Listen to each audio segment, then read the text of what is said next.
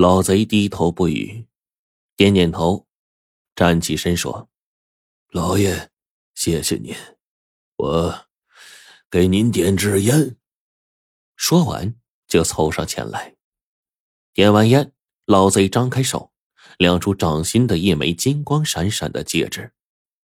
老爷，这玩意儿是您的，请收好。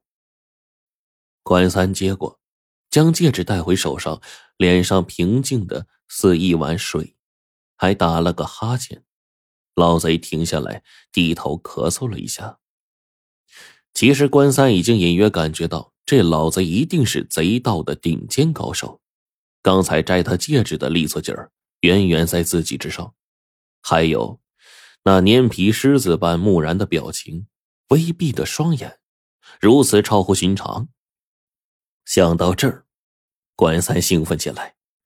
他缓缓的站起身，搓了搓手，也罢，看你病殃殃的可怜劲儿，我就积积德。说着，叫管家又拖出来十块大洋。关三儿接过那盘大洋，朝着老贼一晃，然后走出大门，把大洋朝天一撒，大洋当啷当啷的落了一地。关三儿扭头对着老贼说：“老哥若不嫌弃，把这些银钱拿上，只是不可大摇大摆的拿，老哥要使一些手段呢。”关三笑着直视着老贼那微闭的双眼，不说话。老贼低头思索了半天，说：“老爷说的可当真？当真？”老贼忽然长叹一声。也罢，也罢，若不是得了这该死的痨病，需钱诊治，我这手艺是不会轻易显露的。说完，又是一阵咳嗽。不过，不瞒老爷说，我这连惊带吓的，已经是头晕脑胀，乱了方寸。我先到院子里走走。接接地气儿可好啊？关三眼睛一亮，点了点头。此时，老贼那原本微闭的眼睛忽然睁大，放射出别样的光芒。他甩掉两只鞋子，光着脚走了出去。关三心中就暗叫一声：“来了！”兴奋的双眼放光，随着老贼走了出去。此时，云雾正隐没了新月。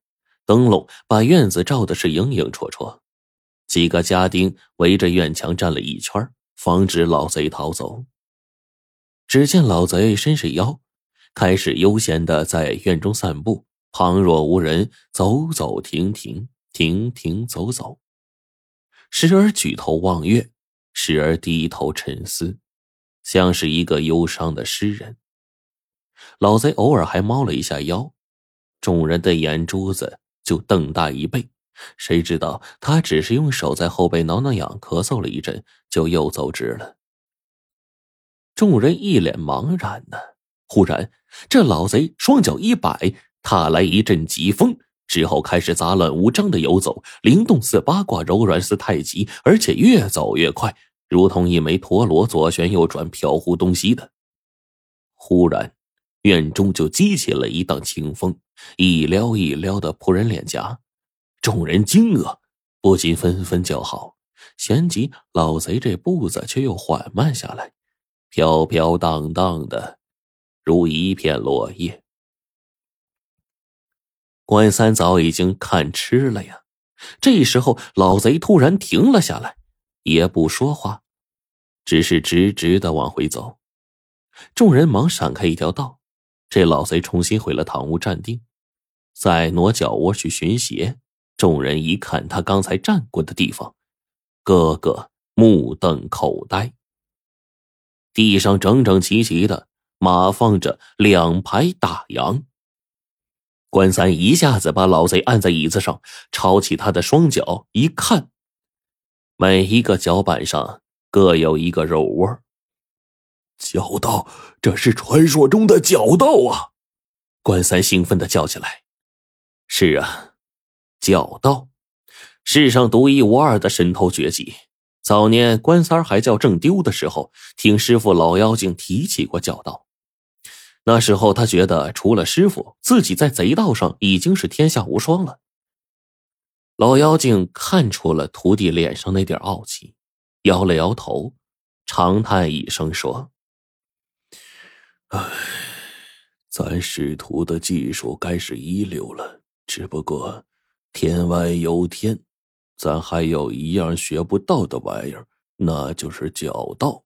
不过，我只是听说天底下有这样一种绝技，却无缘见到啊。也许啊，这技术啊，绝了。其实，关三看老贼是贼道高手，脑子里就不知怎么的，忽然蹦出了“脚道”两个字儿。把那十块大洋抛出去，自然是想引出这门绝技。但是关三儿知道，要想寻到这门绝技，无疑大海捞针。也正像师傅说的，这技术啊，应该是早就绝了。嘿，如今这针还真被他给捞着了。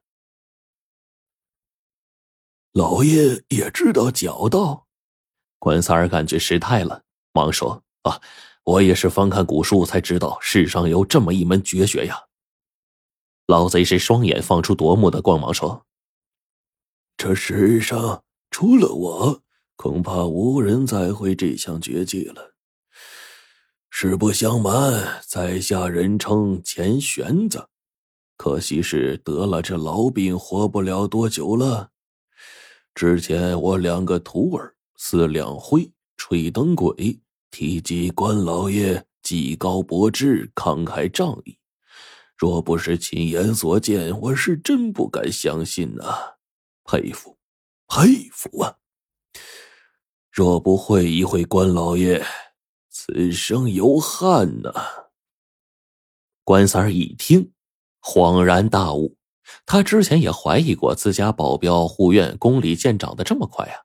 连四两会吹灯鬼和钱炫子这种高人都能抓住，殊不知人家师徒三人是自投罗网，以道会友而来。想到这儿，关三就连连说：“关某佩服不已，想必我的爱好你也知晓，老哥可否将这角道的技艺教给我呀？”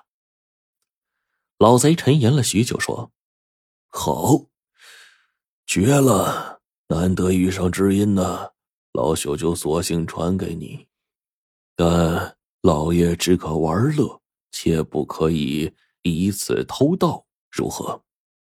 关三闻言大喜，低头便拜。老贼慌忙的拦住：“哎，哪有拜盗贼的道理呀？不过，这这技术和我那徒儿们的把戏不同，非一二十年学不来。”吹灯鬼跟了我十年，教道功夫照样还没入门，死两回就更别说了。老爷也是几十岁的人了。关三是生怕他反悔，就忙说：“啊，无妨，无妨。”赶忙让管家拖出了一摞大洋。老贼就说：“好吧。”关三示意众人离开。众人离开之后，老贼把嘴贴到关三的耳边，说了半天。关三是边听边点头。关三掌握了脚道的秘诀，如获至宝。自此呢，废寝忘食的练习。为了脚底掌窝，关三光着脚，脚下垫上小石子儿。大冬天的，踩在冰冷的地上，脚底都被磨肿了，但是仍然练的是无怨无悔，有滋有味。过去关三偷偷的练贼，一定程度上是有玩的心理，并没有过多的。劳神费心，即便是练吹灯灭盏和摸黑变雾的时候，也没有穷尽心血。但是如今练脚道却是过足了瘾呐，迷成了魔怔似的都。白天练，晚上练，半夜做梦都能踢疼脚丫子。如此这般，正事耽误了不说，老胳膊老腿谁受得了啊？夫人是又着急又害怕呀，一天劝八回呀。关三儿只当刮了八次耳边风。夫人真的是无奈又苦恼啊！这一天正好是关三儿的六十大寿，中午寿宴，关三儿多喝了几杯，晚上关上了房门，很是高兴，就要夫人陪他练习贼艺。夫人就又劝说：“你说艺不压身，怕将来落魄了，重新端那碗饭。只是这碗饭是见不得天日的。你看那钱炫子师徒三人，哪个技艺不在你我之上？不也如此这般吗？关三儿哪里听得进去呀？夫人不陪，就自己练。夫人就见他光着脚折腾，心里闹腾了好半天，就把他拉到厨房里。关三儿不解其意，夫人就说：“这次你来眼偷东西，被人追赶，跑到这儿，但主人搜到这儿，往哪里藏？”关三儿就望了望四周，厨房里只有灶台、案板、橱柜和水缸，还有一堆柴火。关三儿就看了看那个灶台，摇头；望了望橱柜，摇头；看了看水缸，摇头，竟找不到一个藏身的地方。关三儿望着夫人，一脸茫然。夫人呢，嘿嘿一笑，撩起了裙摆。虚点脚尖，动如脱兔，噌的一下窜到水缸前，双手一拄缸沿整个身子没入了水中。关三儿先是一愣，然后指着夫人说：“难道你躲到水缸里，别人就看不见吗？”夫人扑哧一笑，把缸里的水瓢往头上一扣，从上面一望，只能看见倒扣的水瓢。夫人身子隐没水中，脑袋却在水外，呼吸自如。关三儿就傻了呀！夫人哗啦一下跨出来，拧干了裙摆上的水，说：“老爷，恕我直言，你练的技艺再高，即便我们将来真的再走老路，也是使不上的。”关三儿就不明白这话什么意思呀？夫人就缓缓的说：“为贼除了高超的技艺，更重要的是心理。”偷盗现象还生，急中生智，方可柳暗花明，转危为安呐。关三像是看陌生人一样注视着夫人。你苦练贼艺，但是你有没有想到，你的贼艺是在非常安全的情况下练就的，有游戏的心理。如果有一天你真的命悬一线，定会不知所措，更不会急中生智。其实。刚才夺水缸的办法并不是什么高招，或许在你看来根本就是不入流的雕虫小技，可是你却没有想起来，那是因为你没急，所以就没有生出智。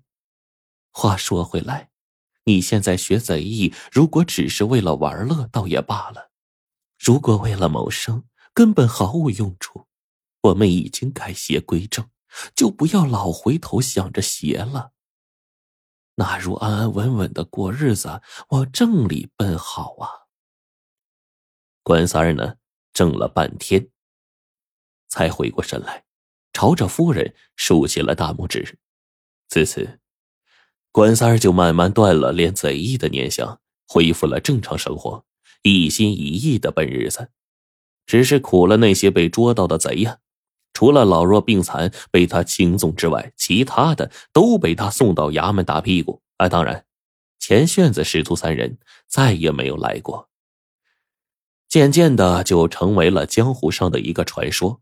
那些绝技也终究失传了。